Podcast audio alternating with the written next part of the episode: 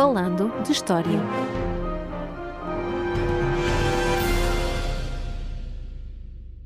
Olá a todos e bem-vindos ao episódio número 52 do podcast Falando de História. Aliás, o primeiro da nossa terceira temporada. Como de costume, eu sou Roger Lides e comigo está, como sempre, lá está, Paulo M. Dias. Olá! Estando nós em 2023, aproveitamos para assinalar os 570 anos de um acontecimento histórico particularmente importante, quer à época, quer nos séculos depois, sobretudo pela forma como foi lembrado. E refiro-me, claro, à conquista de Constantinopla, a capital do Império Bizantino, pelos turcos otomanos, a 29 de maio de 1453. Um acontecimento, aliás, que é geralmente apontado como o fim da Idade Média, não é, Paulo?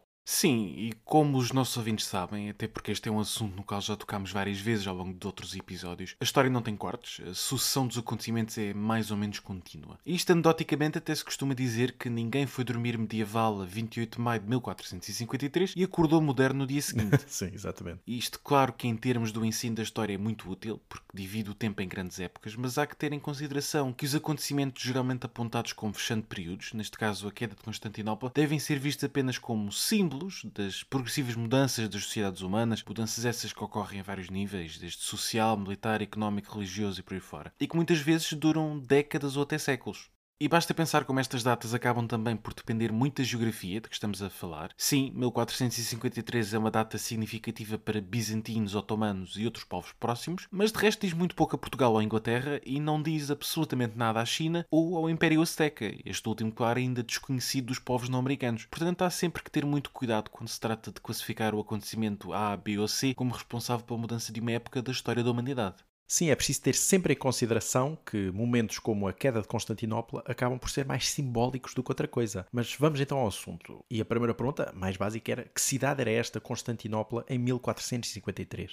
Em meados do século XV, Constantinopla era ainda a capital do Império Romano do Oriente, quer dizer, este Estado que surgiu depois da cisão do Império Romano em dois, e aliás, esta metade oriental é mais conhecida nos nossos dias como Império Bizantino. Mas a cidade, como de resto o próprio Império, já tinha visto melhores dias. Em tempos tinha sido, de facto, uma das maiores, mais ricas e esplendorosas cidades do mundo, célebre pela sua cultura e pelo fausto das suas igrejas e palácios. As suas imponentes fortificações, de entre as quais as mais célebres eram, sem dúvida, as muralhas mandadas construir pelo imperador romano Teodósio, durante o século V, albergavam agora uma população que rondava entre as 40 e 50 mil pessoas, um número bastante elevado para a generalidade das cidades medievais, mas não de todo para Constantinopla, que aliás tinha sido casa de centenas de milhares de pessoas durante o seu auge. E por isso, quando chegamos a 1453, partes da cidade estão inteiramente ao abandono, precisamente por falta de população. E a cidade acaba, de resto, por ser um pouco um espelho do declínio do próprio Império Bizantino.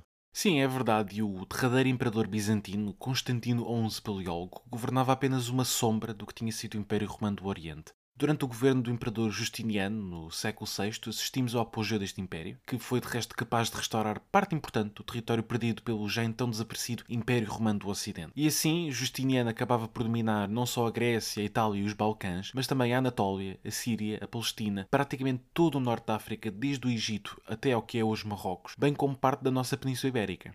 E sem dúvida que no futuro dedicaremos mais episódios a Bizâncio, mas por agora importa ter em conta que o Império foi evoluindo ao longo dos séculos, ora expandindo o seu território, ora recuando. Como aconteceu, aliás, durante a Quarta Cruzada. Sim, com Constantinopla a ser atacada e saqueada por cruzados durante esta Quarta Cruzada, em 1203-1204, sendo que depois deu-se então uma divisão do Império em várias entidades políticas dominadas quer por gregos, quer por europeus ocidentais, uma divisão que poderia muito facilmente ter sido fatal. Mas o facto é que o Império foi capaz de recuperar de uma forma bastante assinalável em meados do século XIII e reconquistar parte dos territórios perdidos, quer na Grécia e nos Balcãs, quer na Anatólia. Mas já durante o século XIV a situação complicou-se muito mais, fruto de inúmeras invasões externas, de várias guerras civis, bem como da inevitável peste negra, da qual, aliás, já aqui falámos no nosso episódio número 2. O Império foi assim perdendo uma sucessão de territórios importantes, como a Macedónia, a Trácia e a Anatólia, o que limitou progressivamente o seu acesso a fontes de rendimento e de recrutamento de soldados. E quando chegamos a 1453, até onde então é que Bizâncio se estende? Além de Constantinopla, o imperador Constantino XI controlava apenas a metade sul da Grécia, designadamente o Disputado da Moreia e o Ducado de Atenas, uma pequena faixa de costa do Mar Negro em torno da cidade de Trebisonda, no norte da Anatólia, e o pequeníssimo Principado de Teodoro, no sul da Península da Crimeia. Na verdade, face a todas as derrotas que o Império Bizantino foi sofrendo, sobretudo como referi no século XIV, o mais surpreendente acaba por ser eh, não a sua eventual queda, mas antes a sua capacidade de sobrevivência e adaptação ao longo de tanto tempo. E quanto aos otomanos, qual foi o papel deles no meio disto tudo? Os otomanos eram uma das várias tribos turcas que ao longo dos séculos foram ocupando partes do território bizantino na Ásia Menor. Curiosamente, os otomanos foram também recrutados como mercenários pelos próprios bizantinos no decurso de várias guerras civis ao longo do século XIV e, de resto, acabaram por aproveitar essa passagem por território europeu para se instalarem na Trácia, que é uma região hoje dividida entre a Grécia, a Bulgária e a Turquia, a partir precisamente da década de 1350. Ao longo do resto do século e durante o século XV, os otomanos vão converter-se no principal inimigo do Império Bizantino, que vão derrotando sucessivamente, e a partir da década de 1370, os imperadores de Bizâncio passam então a prestar vassalagem e a pagar tributo aos sultões otomanos, uma situação tremendamente humilhante, que os colocava numa posição subalterna, mas que de resto é bastante reveladora daquilo que os imperadores de Bizâncio eram capazes de fazer para garantir a sua própria sobrevivência político-militar. Uhum, claro. Ao longo do resto deste século XIV, os otomanos prosseguiram as suas conquistas nos Balcãs, destroçando os sérvios na Batalha de Kosovo em 1389 e mais tarde um exército de cruzados europeus na Batalha de Nicópolis em 1396 e de resto a própria cidade de Constantinopla vai acabar cercada entre 1394 e 1402 e apesar de ter sido um cerco bastante longo não foi particularmente perigoso, mas de resto demonstrava que os otomanos queriam de uma vez por todas acabar com o Império Bizantino.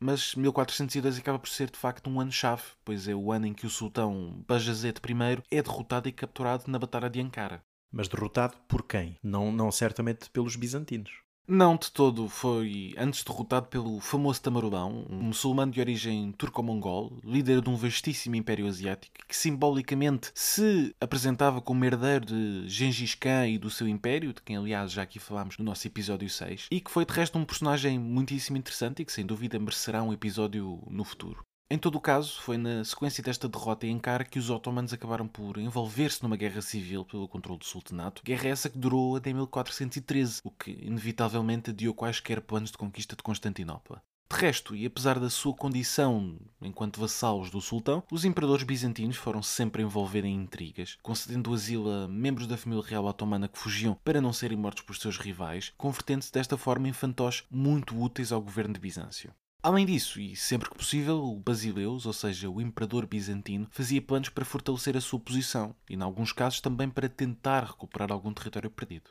E em que consistiam então esses planos bizantinos? Em primeiro lugar, diziam respeito ao reforço das fortificações dos parques territórios ainda controlados pelo imperador. E por isso, em finais do século XIV, foi construído no Istmo de Corinto uma linha de fortificações conhecida como Examilion, que isolava este Peloponeso do resto da Grécia. Era uma forma de proteger aquela península de uma possível invasão terrestre otomana, numa altura em que a marinha do sultão ainda era relativamente frágil. Ao longo das décadas seguintes, este Examilion foi atacado, destruído e reconstruído várias vezes, tal era a sua importância quer para os bizantinos, quer para os otomanos. E esta fortificação vai cair apenas em 1452, mas de forma definitiva, já durante a preparação do cerco otomano a Constantinopla. Além deste reforço de posições, os vários imperadores estabeleceram também, sempre que possível, algumas alianças com reinos ocidentais ou com potentados islâmicos rivais dos otomanos, sobretudo na Anatólia, de facto, entre 1399 e 1403, o imperador Manuel II Paleólogo chegou mesmo a deslocar-se à Europa Ocidental, em busca de auxílio militar, tendo visitado França e Inglaterra, além de várias cidades-estado italianas, dentre as quais Veneza, com quem Bizâncio mantinha importantes relações comerciais. E anos mais tarde é outro imperador, João VIII Paleólogo, que visitaria Itália em duas ocasiões diferentes, em 1423 e 1437.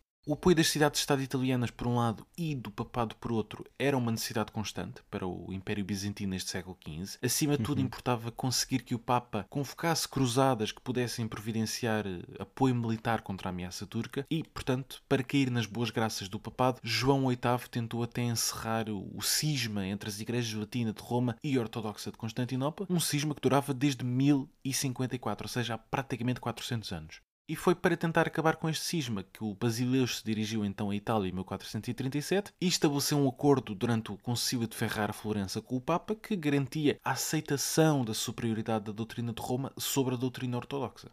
Bom, mas foi sol de pouca dura, tendo em conta que o cisma ainda prevalece nos dias de hoje. Pois o facto é que o acordo foi muito impopular e sofreu imensa resistência por parte não só do clero ortodoxo, mas também da população de Constantinopla e por isso nunca chegou a ser aplicado na prática.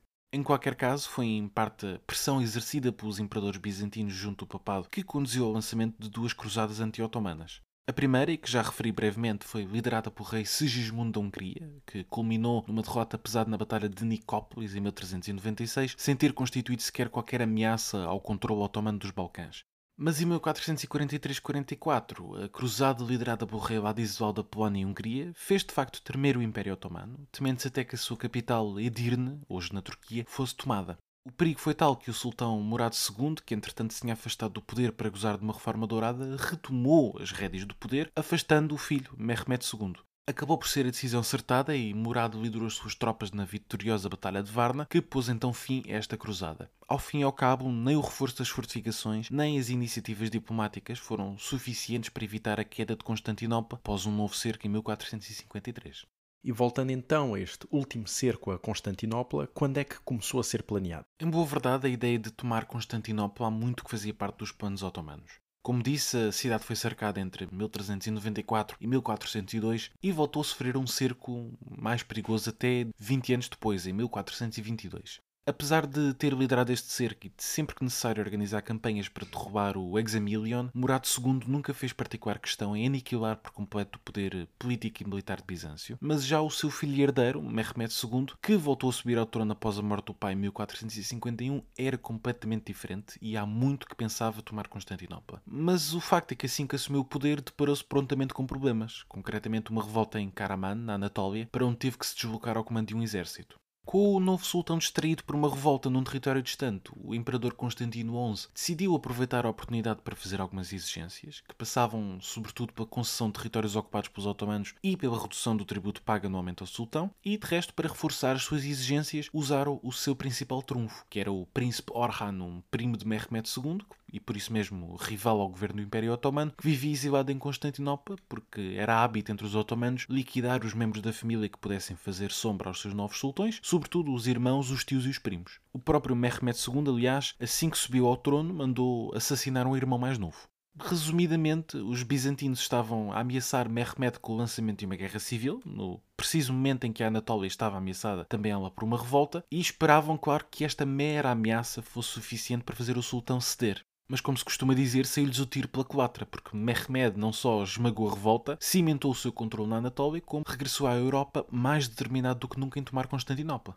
Já temos então o contexto geral de quando é que o cerco começou a ser planeado, mas sobre os preparativos em si, o que é que os otomanos fizeram de especial para tomar a cidade? Bom, para tomar Constantinopla era preciso negar-lhe acesso ao mar, evitando a chegada de reforços e abastecimentos durante um cerco. Ora, a ideia de impedir o acesso à capital bizantina ao mar era já antiga e por isso em 1393-94 o sultão Bajazet I tinha mandado construir um forte na margem asiática do Estreito do Bósforo. Mas um só forte não chegava para bloquear o estreito, por isso Mehmed empenhou-se em construir um segundo, chamado Rumeli Issar, ou Castelo da Terra dos Romanos, já no lado europeu do estreito, precisamente em território até então controlado por Bizâncio. Prevendo que os bizantinos procurariam impedir a construção deste forte, o sultão ordenou que fossem mantidas em Galípoli seis galés de guerra e 18 galiotas, sempre prontas para o combate, acompanhadas por 16 outras embarcações com mantimentos e materiais necessários às obras. A construção do forte acabou por durar cinco meses, entre abril e agosto de 1452, e uma vez terminada, a fortaleza foi guarnecida com 400 soldados.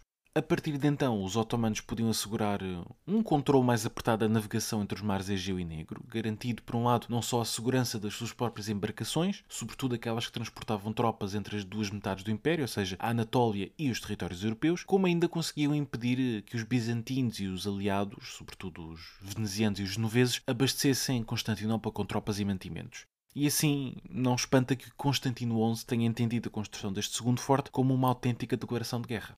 Sim, porque realmente para se tomar uma cidade costeira, uma cidade marítima, através de um cerco, é sempre necessário impedir o abastecimento por via marítima. Ora, nem mais, mas claro que os preparativos otomanos não se limitaram à construção deste forte de Rumeli e Hissar. Em 1452, Mehmed II começou então a reunir as tropas oriundas um pouco de todo o Império, reunidas na sua capital de Edirne, e o núcleo duro deste exército otomano era a guarda do próprio sultão, constituída pelos Capicul, que integravam tanto cavalaria como infantaria, e, neste último caso, os temíveis janízaros. Os famosos janízares, aliás, tão temidos pela Europa neste período. Esses mesmo, e que eram de resto um corpo de tropas de elite, composto por soldados escravos de origem europeia, convertidos ao Islão e treinados em diferentes armas desde tenra idade. Eram autênticos soldados profissionais, com treino, armas e equipamento idênticos, numa época em que os exércitos europeus eram ainda muito heterogéneos, compostos por diferentes tipos de tropas com armamento e equipamento muito diverso, mas numa altura em que se começavam também a dar os primeiros passos nesse longo caminho para a profissionalização dos exércitos. Ou seja, os janízaros eram soldados muito eficazes e que começavam a utilizar também armas de fogo portáteis e extremamente leais ao sultão, por isso integravam-se o guarda pessoal. Uhum. Este juntava-se ainda à cavalaria de elite, muito numerosa nos exércitos otomanos, conhecida por Sipahi. Essencialmente eram homens a quem eram entregues terras a troco da prestação de serviço militar, portanto um sistema perfeitamente medieval e semelhante ao que existia na Europa. Estas tropas juntavam-se ainda a algumas unidades de cavalaria ligeira, oriundas sobretudo das regiões fronteiriças do Império, mas como não poderia deixar de ser, o grosso do exército otomano era composto por azabes, isto é, tropas de infantaria ligeira, sobretudo arqueiros e outros atiradores, combatentes oriundos, claro, das camadas mais pobres da sociedade e que eram obrigados a participar em campanhas militares sempre que convocados pelo sultão. Estas tropas juntava-se ainda um grande número de voluntários islâmicos, os Ghazi, que se juntavam frequentemente aos exércitos para cumprirem a Jihad, palavra que neste caso significa Guerra Santa. E além disso, Mehmed pôde ainda contar com algumas tropas aliadas, desde logo 1500 sérvios, e ao todo as estimativas para o total de efetivos deste exército otomano são muitíssimo elevadas, andando entre os 80 mil e os 200 mil homens. São, claro, números demasiado elevados, mas que demonstram claramente que Mehmed II levou esta campanha muito a sério sério e recrutou o máximo de tropas possíveis para garantir o seu sucesso. Sem esquecer, claro, os famosos canhões otomanos. Sim, além de todas estas tropas, Mehmed podia ainda contar com um imponente trem de artilharia que incluía qualquer coisa como entre 12 e 62 canhões, não temos muito bem a certeza dos números. E entre estes contava-se uma bombarda de grandes dimensões que fontes mais tardias apelidam de Basílica ou Bombarda Real. Era uma arma capaz de disparar projéteis muito pesados, que alguns historiadores estimam na ordem das centenas de quilos, e que fizeram danos consideráveis nas muralhas de Constantinopla. E de resto, esta bombarda, que tinha um ritmo de disparo até bastante lento, dado o seu tamanho e a quantidade de pólvora que requeria para disparar, acabou por ficar inutilizada a meio do cerco. Curiosamente, este canhão, como outros, foi produzido por um fundidor húngaro chamado Orban e que apenas alinhou com o sultão depois de perceber que os bizantinos não tinham dinheiro para lhe pagar.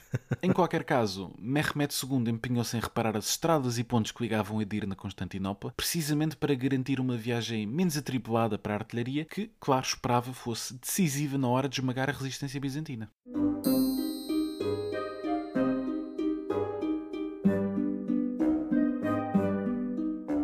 Interrompemos brevemente o nosso episódio para apelar aos nossos ouvintes, não é assim, Roger? Sim, o podcast Falando História é um projeto independente e por isso, se os nossos ouvintes quiserem apoiar-nos e contribuir para a manutenção do podcast, podem fazê-lo através da plataforma Patreon em patreon.com.br falandohistória. E claro, deixamos este link na descrição do episódio, onde podem encontrar toda a informação necessária e as vantagens de se juntarem à nossa comunidade. E agora, de volta ao episódio. E se tivermos a olhar então para os números do lado bizantino, estamos a falar de quantos defensores? Em 1453, Constantinopla contaria com entre 6 mil e 9 mil combatentes, e se de facto se aceitarmos o número mais elevado, é possível que estivéssemos perante 6 mil guerreiros gregos e 3 mil estrangeiros, sobretudo italianos oriundos de Génova e Veneza. Há várias estimativas sobre estes números, derivadas das fontes da época. Em qualquer dos casos, e comparando com o exército otomano com dezenas de milhares de soldados, estamos perante uma grande desproporção de forças. E isto acaba também por ser o reflexo perfeito da situação neste ano de 1453, com um império em declínio e com pouca capacidade militar, Bizâncio, e outro em plena ascensão e por isso muito mais capaz em termos militares, o Império Otomano. As fontes de que dispomos são escassas e muito pouco informativas sobre a composição das tropas que defendiam a capital imperial. Sabemos da presença de arqueiros, de besteiros e de homens munidos de armas de fogo, além de algumas peças de artilharia. De resto, sabemos apenas que a maioria dos combatentes gregos eram milicianos, pouco experientes, e que os soldados capazes seriam uma minoria. Em todo o caso, além destes poucos milhares de soldados, há que ter em conta que em situação de cerco, a população dita civil, os não combatentes, também contribuíam para a defesa. Como disse, por meados do século XV, Constantinopla teria uma população que andaria pelos 40 mil ou 50 mil habitantes, e por isso também estes terão contribuído para a defesa da cidade, embora de forma menos ativa e direta do que os combatentes propriamente ditos. Temos, aliás, referências a monges ortodoxos que patrulhavam patrulhavam as muralhas da cidade durante o cerco. Mas o facto é que durante os meses que antecederam este ataque otomano e mesmo durante as hostilidades, a grande esperança dos bizantinos foi sempre, sempre, sempre a chegada de reforços oriundos da Europa Central e Ocidental. E estes reforços acabaram por acontecer na defesa de Constantinopla, estes reforços europeus? Sim, houve algum esforço por parte das potências que mais tinham a perder com o sucesso otomano, desde logo as repúblicas italianas de Génova e Veneza, que enviaram algumas embarcações para assistir eh, na defesa da cidade. Aliás, um capitão mercenário genovês, Giovanni Longo, ao comando de 700 soldados experientes, acabaria por eh, desempenhar um papel bastante importante durante o cerco. Também Veneza acabou por aprovar eh, o envio de uma armada de maiores dimensões em socorro de Bizâncio, mas esta partiu já demasiado tarde, 11 de maio de 1453, e portanto não chegou a tempo de socorrer a cidade, que caiu a 29 desse mês. As repúblicas marítimas italianas tinham, claro, muitos interesses comerciais no Mediterrâneo Oriental, nos mares Egeu e Negro, e portanto temiam o controle otomano das vias de navegação marítima, o que acabaria por se tornar eh, praticamente inevitável se Constantinopla sucumbisse aos seus ataques. Por seu turno, o Papa Nicolau V, como outros papas posteriores, receava a fulgurante expansão otomana nos Balcãs e por isso não via com bons olhos a possível perda da capital bizantina para o Islão. E por isso, em finais de março ou inícios de abril de 1453, decidiu enviar três grandes navios carregados de armamento e provisões, mas estes acabaram por afundar-se depois de serem atingidos por uma tempestade ao largo da ilha grega de Chios. Portanto, muito pouca sorte neste caso. Pois realmente. Melhor sorte teve o Cardeal Isidoro, um dos maiores promotores da união das igrejas latina e ortodoxa, ele próprio grego, já que conseguiu recrutar 200 soldados em Itália e levá-los para Constantinopla ainda em novembro de 1452. E sem esquecer que foi também o mesmo que conseguiu enviar frascos e frascos de salsichas prontas para.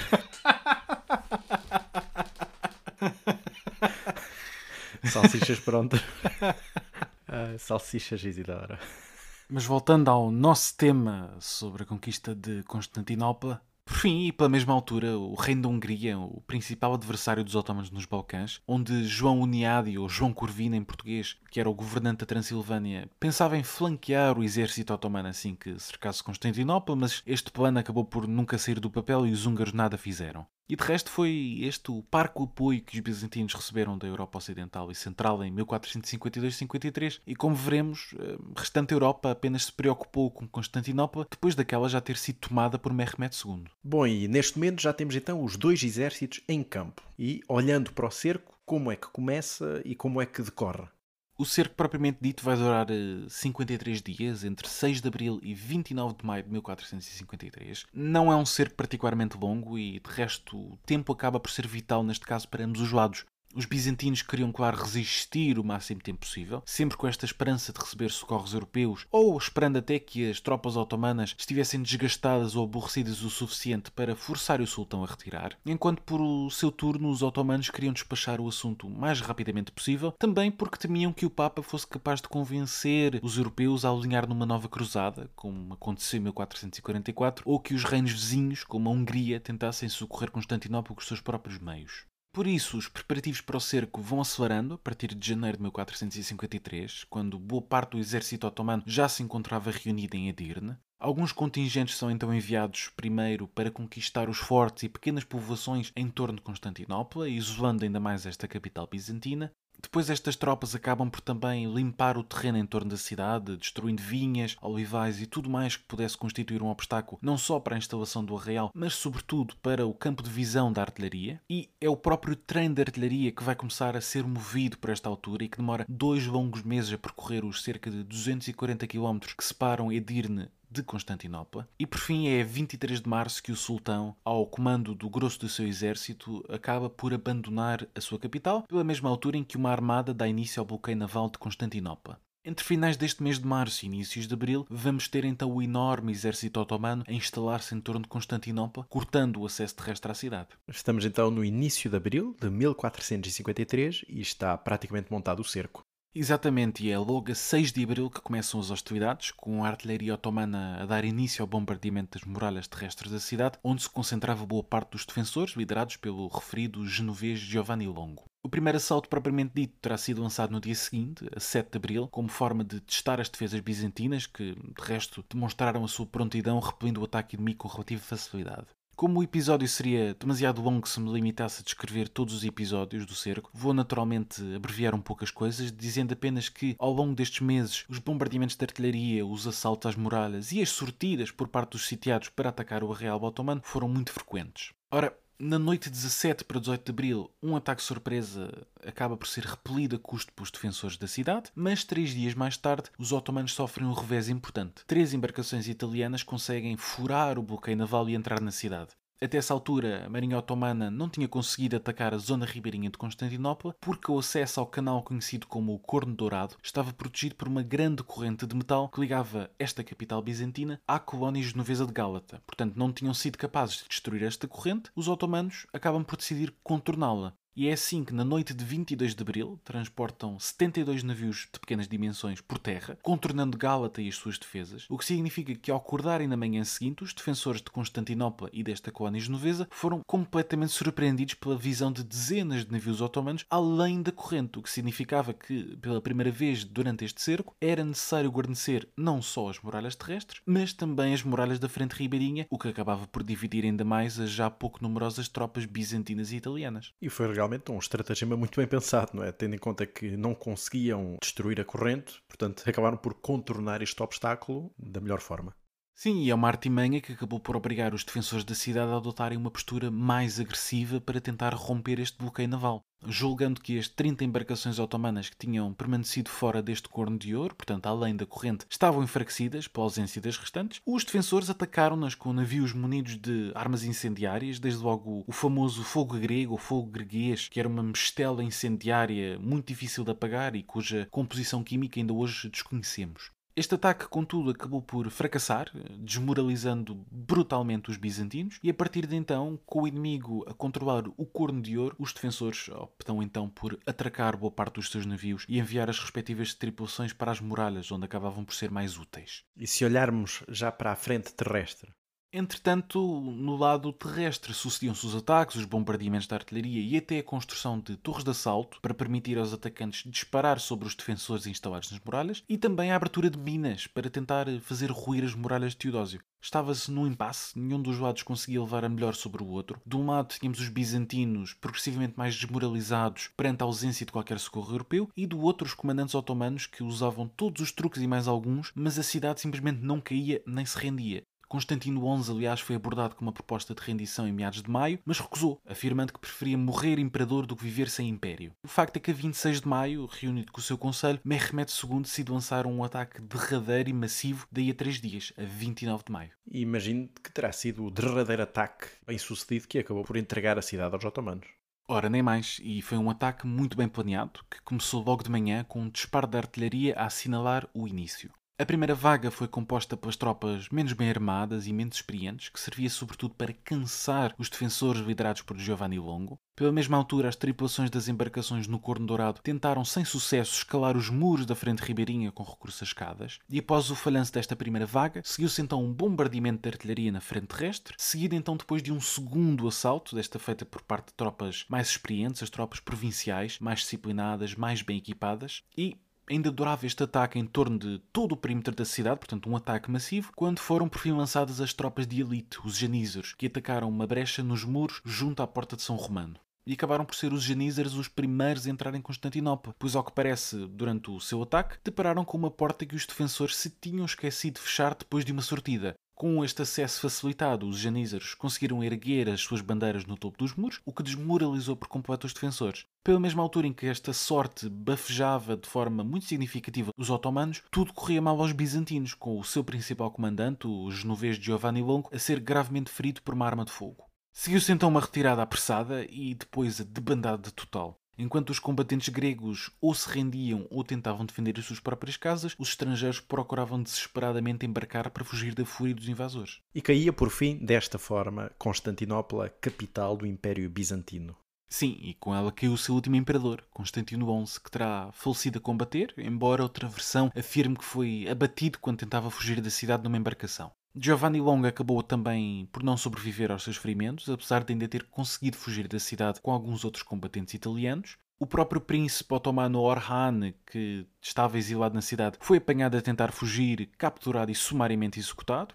Mas quem acabou por conseguir fugir e sobreviver foi o cardeal Isidoro, que acabou por rumar à Itália, onde acabaria por falecer alguns anos mais tarde.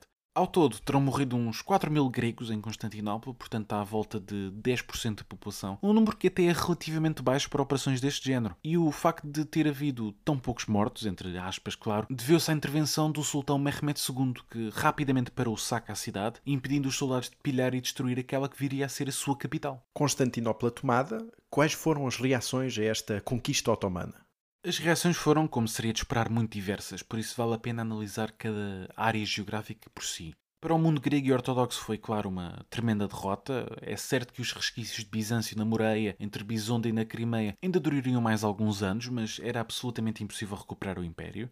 O mundo grego acabou mesmo por entrar na esfera do mundo otomano, onde permaneceu até há relativamente pouco tempo, até o século XIX. E até essa altura, Constantinopla tinha sido a capital indisputada do culto cristão ortodoxo, mas o facto é que esta conquista otomana acaba por criar uma importante cisão. É certo que as autoridades turcas rapidamente restauraram o patriarcado ortodoxo, mas este já não tinha o mesmo poder que antes e por isso acabou por não ser capaz de continuar a estender a sua autoridade aos espaços que mais tarde viriam a ser a Rússia e a Ucrânia. Na verdade, o mundo russo acabou por beneficiar muito desta vitória otomana, porque Moscou acabou por se tornar num centro do culto ortodoxo. Além disso, os líderes russos, fruto de uniões matrimoniais com princesas bizantinas, acabaram por começar eles próprios a reclamar o estatuto de herdeiros do Império Romano. Daí a existência do título de czar, que é César em russo, e daí também de se apelidar por vezes Moscovo de a Terceira Roma. E no caso dos otomanos, como é que eles próprios acabaram por beneficiar?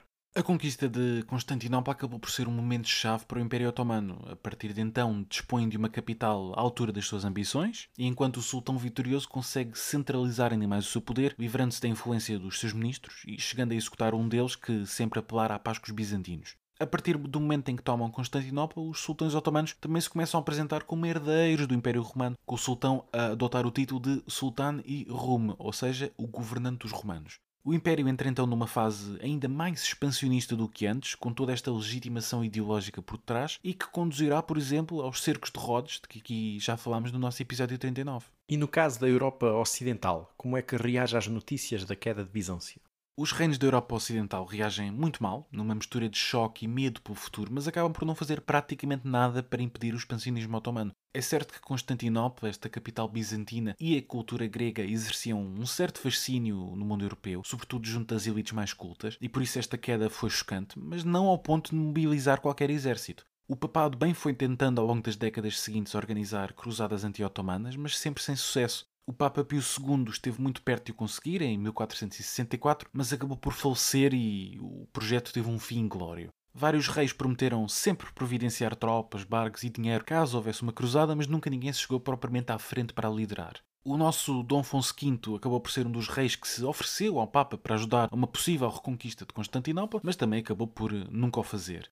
De resto, os europeus nem sequer se mobilizaram quando, em 1480, os otomanos atacaram Itália e tomaram a cidade napolitana de Otranto. E por isso, o Império Otomano foi capaz de se expandir na Europa, atacando reinos progressivamente mais isolados, como a Hungria, que colapsou em 1526. Embora nem sempre fossem bem-sucedidos, não é? Tendo fracassado num assalto a Belgrado, na Sérvia, em 1456, e no século seguinte em Viena, em 1529. Mas o facto é que depois desta conquista de Constantinopla, a 29 de maio de 1453, o Império Otomano entrou em força na cena europeia e daí hoje a Turquia também controlar aquela cidade, que claro, hoje em dia se chama Istambul. Realmente um acontecimento marcante desta história partilhada, digamos assim, entre a história do Império Bizantino, a história do Império Otomano e a própria história da Europa e do Mediterrâneo, tendo em conta que vai mudar bastante o xadrez político da região, como também já falámos. E quais as duas sugestões de leitura para quem quiser saber mais sobre o assunto, Paulo?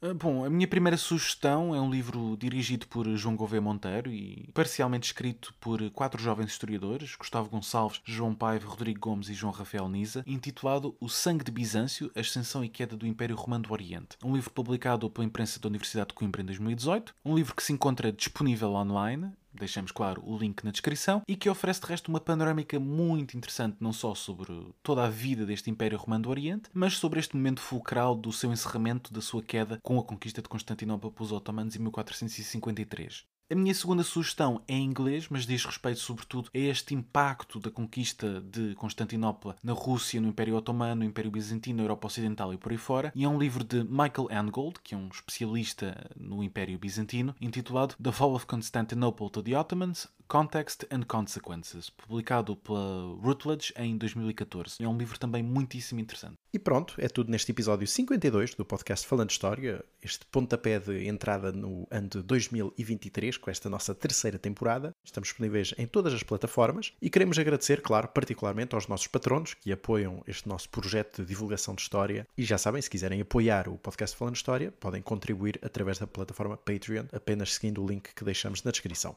Esta semana é tudo, regressamos na próxima com uma miscelânea histórica. Até à próxima. Até à próxima.